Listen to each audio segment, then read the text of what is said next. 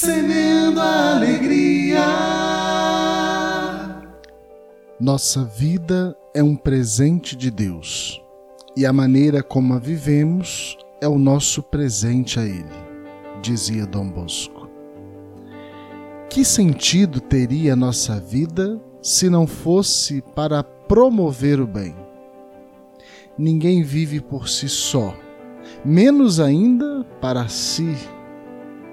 Nossa vida é um dom de Deus a serviço do outro.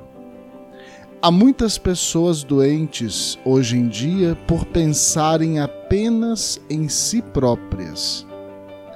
Quem não descobre que ser feliz é fazer o outro feliz, vive perturbado pelo barulho da solidão.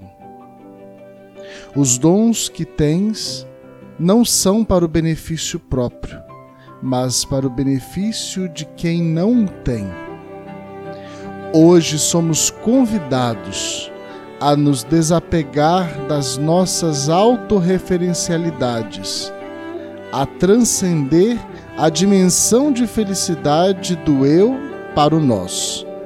Quem doa agora ganha o eterno. E aí, vamos semear?